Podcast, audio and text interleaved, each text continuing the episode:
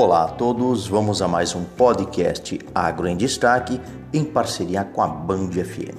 Hoje o nosso pod é sobre a economia no agronegócio.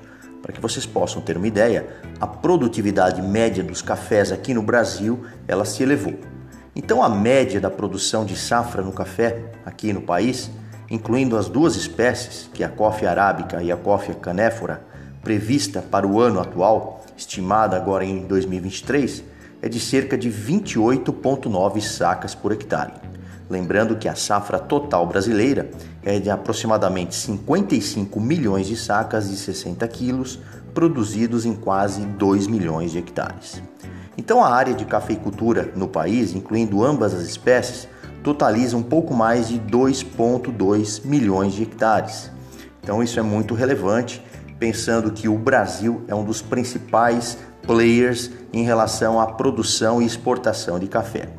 E o primeiro estudo realizado agora em janeiro deste ano indica que a produção da espécie coffee arábica será de 68% da safra prevista.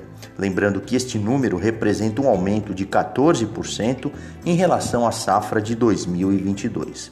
Da mesma forma, para a espécie Coffea canéfora, a produção será de 17,5 milhões de sacas, isso correspondendo a 32% do total, né?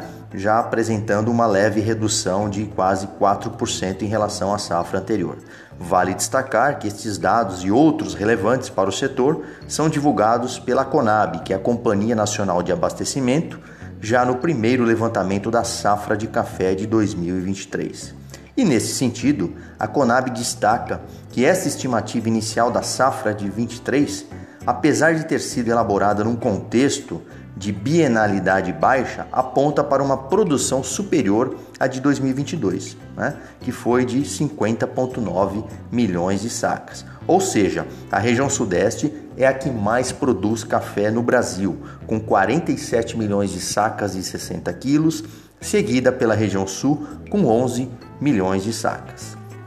Em síntese, como uma bebida tipicamente clássica para o nosso dia a dia, cada vez mais é destacada como uma das principais commodities de expressividade no país.